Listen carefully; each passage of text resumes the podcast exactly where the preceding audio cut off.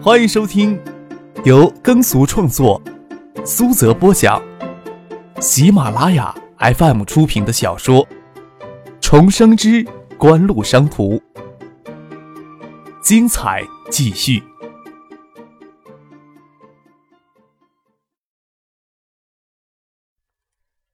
第五百零四集。等到秦刚与他怀孕五个月的老婆走进餐馆时，气氛呀就尴尬到了极点。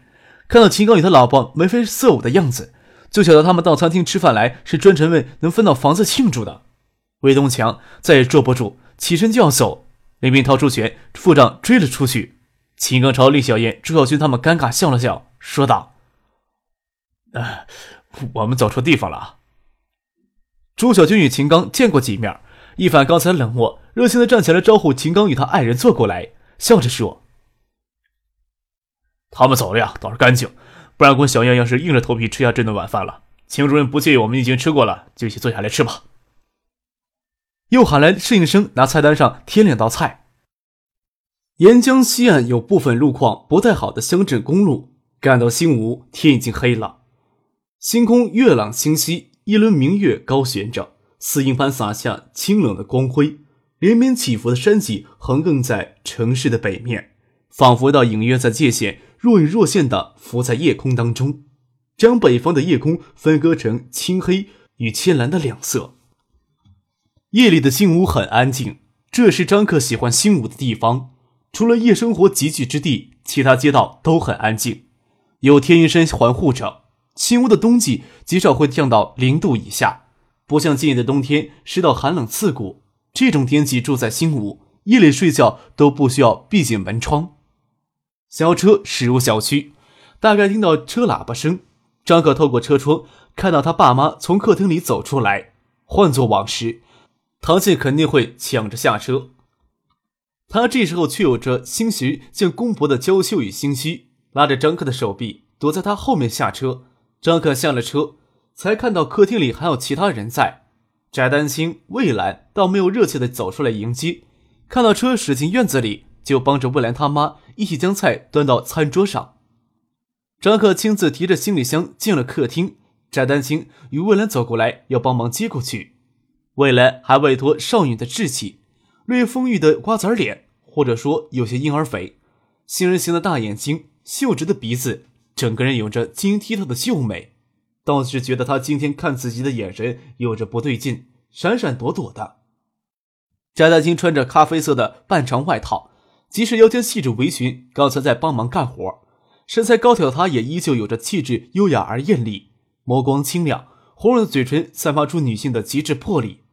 想起翟丹青过了春节要进东大都东大的春季 MBA 班，多了一个翟丹青，今年的春天还要热闹几分。张可却感觉有些头疼了。张可提着行李箱让了让，不让他们帮忙，笑着说：“闪了你们的腰呀，我可赔不起。”暂时将行李箱丢到客厅的一角。在路上坐车时间太长，都饿瘪了。想必他们在新屋等的时间太长了。张可原来打算只让父亲留下来用餐，让其他随行人员直接住酒店去。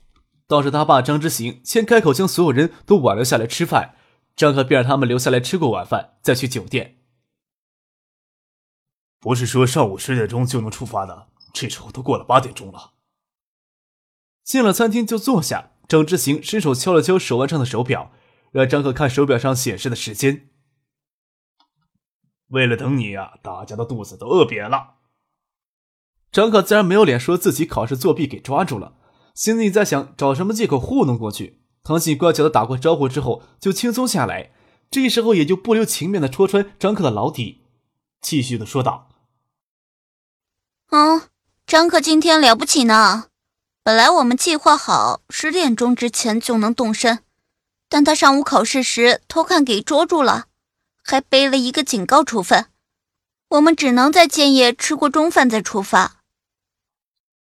张之心与梁格真愕然相望，听到这种事情都不晓得该有怎样的表情才合适。翟德清与魏兰他们面面相觑，竟然是为了这事儿耽搁了行程，让他们空腹等到八点钟。以后呀，还真是要将你的小嘴巴拿胶布贴上，才敢带你到新屋来呢。张可伸手要取下唐静的小蛮腰。我呀，就这点丢人的事儿，你还帮我到处宣扬。唐静衣服后扭着腰躲开，悄悄的躲到梁戈真的身旁，说道：“唐姨，张可没事儿，老欺负我，在建业都没人帮我，就只能给他欺负。”到了新屋，你可要帮我欺负回来。梁戈真掐着张克的胳膊，让他坐好，又好气又好笑的说道：“考试偷看给人抓了，还好意思拿胶布粘人家的嘴？你要敢欺负小倩，你看我怎么收拾你！”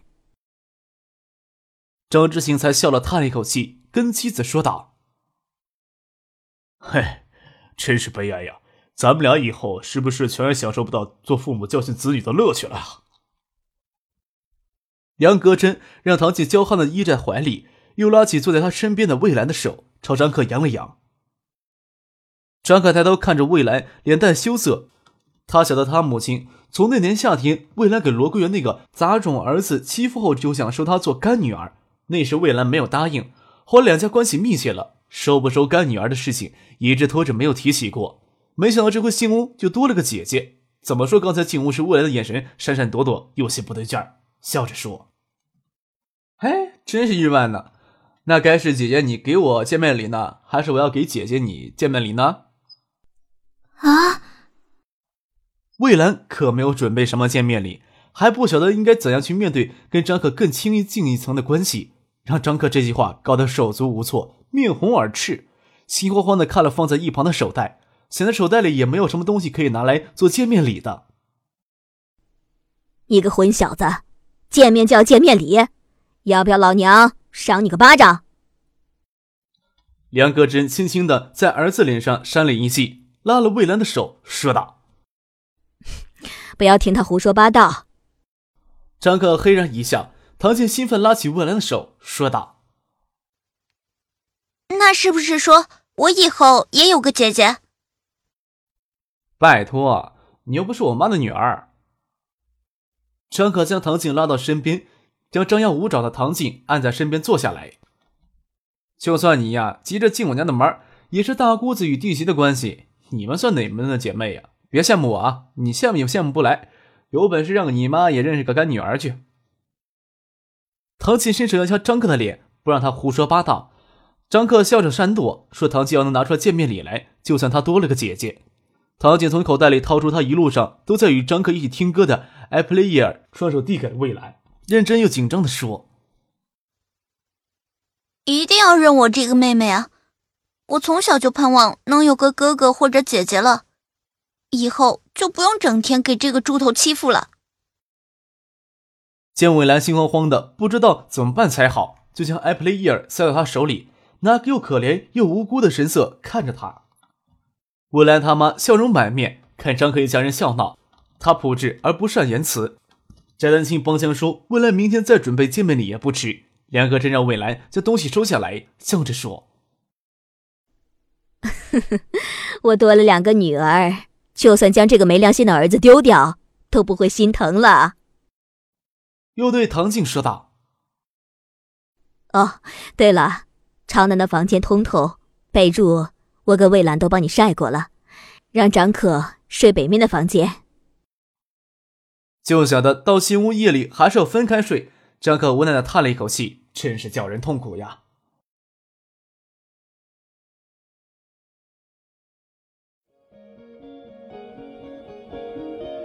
您正在收听的是由喜马拉雅 FM 出品的《重生之官路商途》。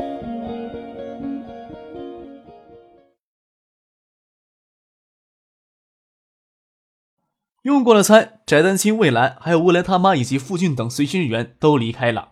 翟丹青还要到张克汇报工作上的事情，不过什么事情都要等到明天再说。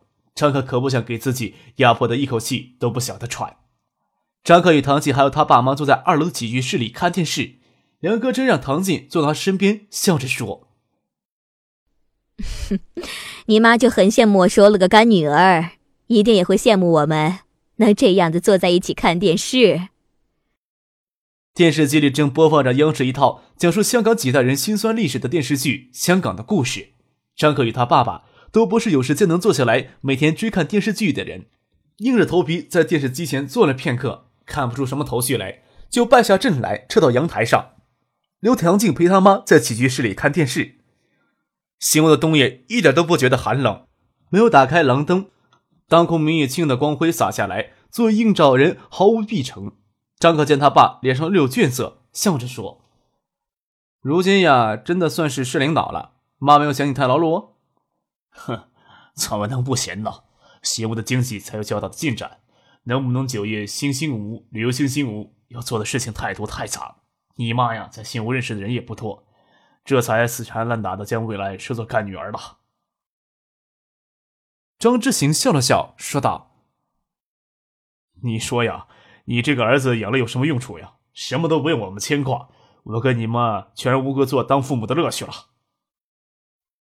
哼，其实比起那些正处于青春期叛逆的小孩来说，我可以蛮愿意听你跟妈妈两个人唠叨的呀。哼，那今天晚上就算了吧，明天你有时间再跟我唠叨唠叨吧。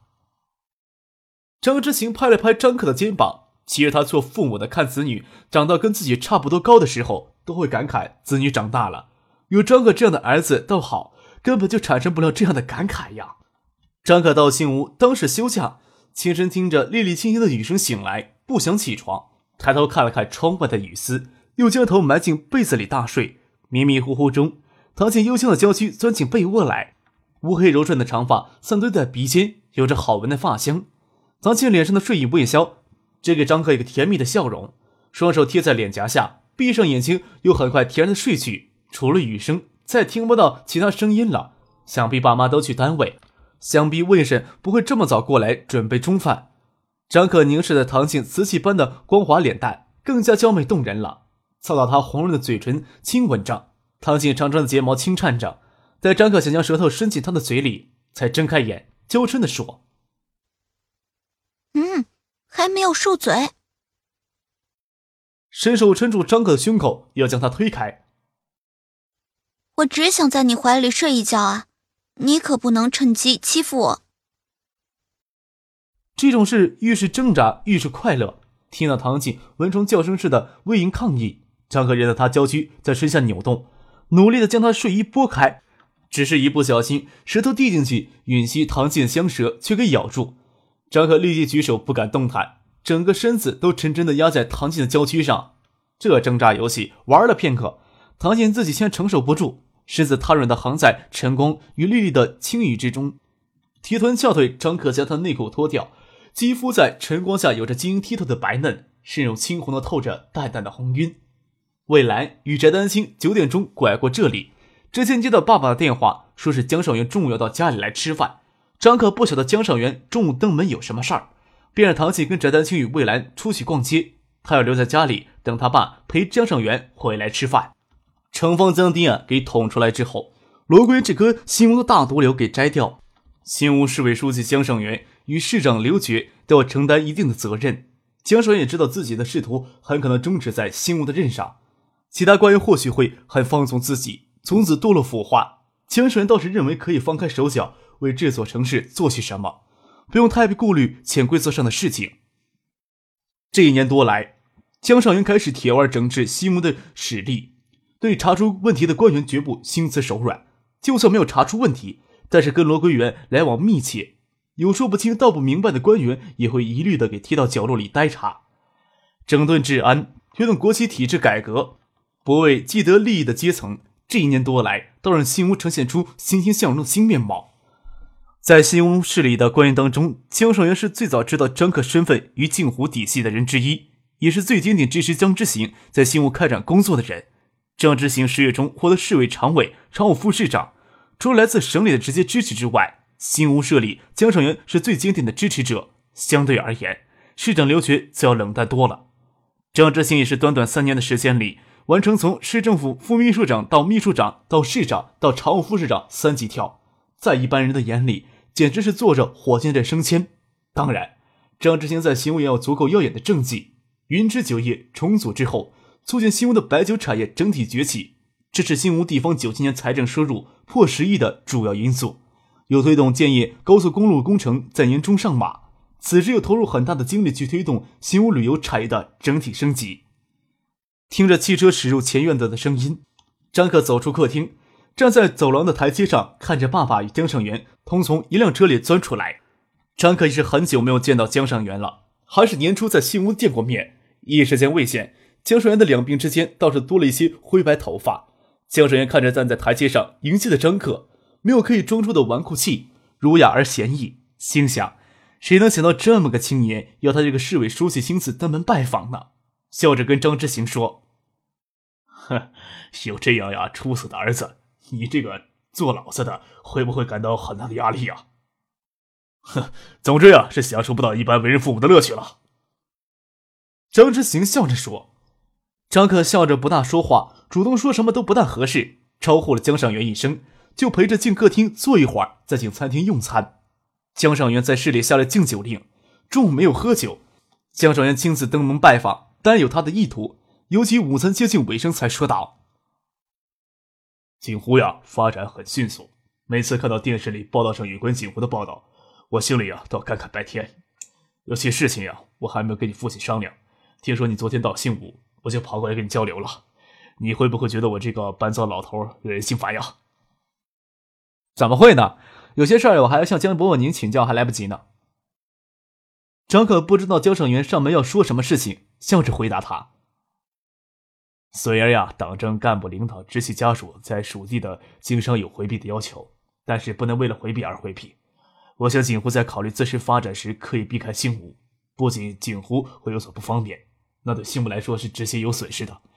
政策我可以跑到陶景书里那去要，不仅是省里，要是有中央，就会考虑到锦湖在行业内的特殊地位了。”张克没有想到江少元找上门来是说这个事情。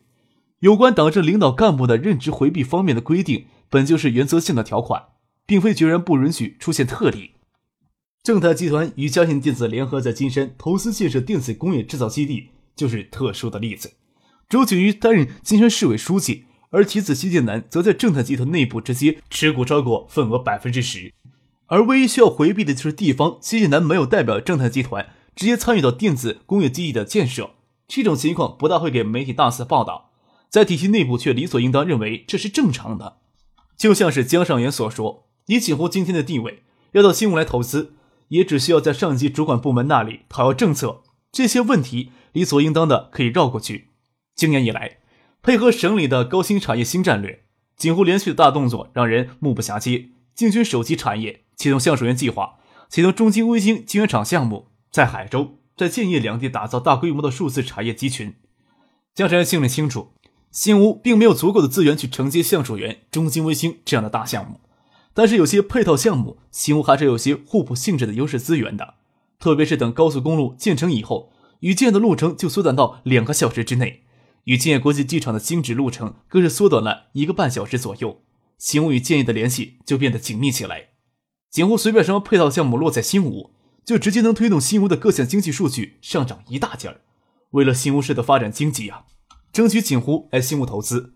别人看新吴市没有其他的便利条件，张之行不是在新屋担任常务副市长吗？这就是便利条件。为了新屋的经济能上一个台阶，江尚元只能厚着脸皮上门来。张可见江尚元满布皱纹的眼睛看着自己，炯炯有神的目光跟看中猎物的狐狸一样，也只有说道：“我这一天啊，会留在新屋。”正好考虑这些事情。江尚元这只老狐狸还真不是随便的就能将他糊弄过去的。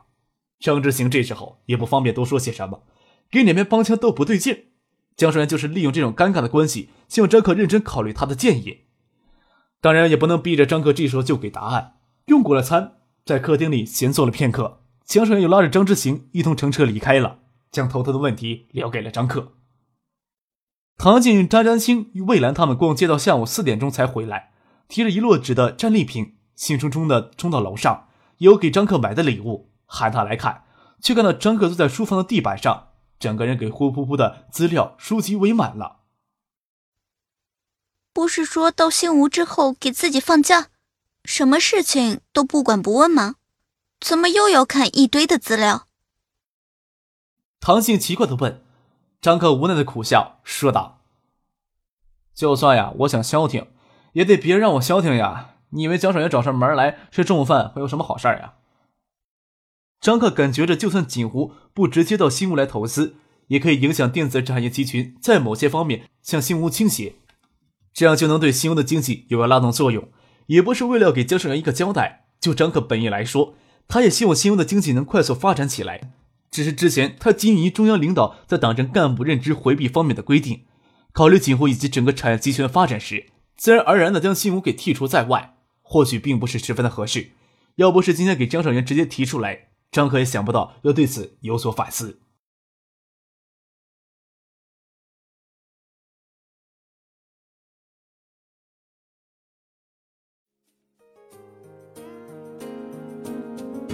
听众朋友，本集播讲完毕，感谢您的收听。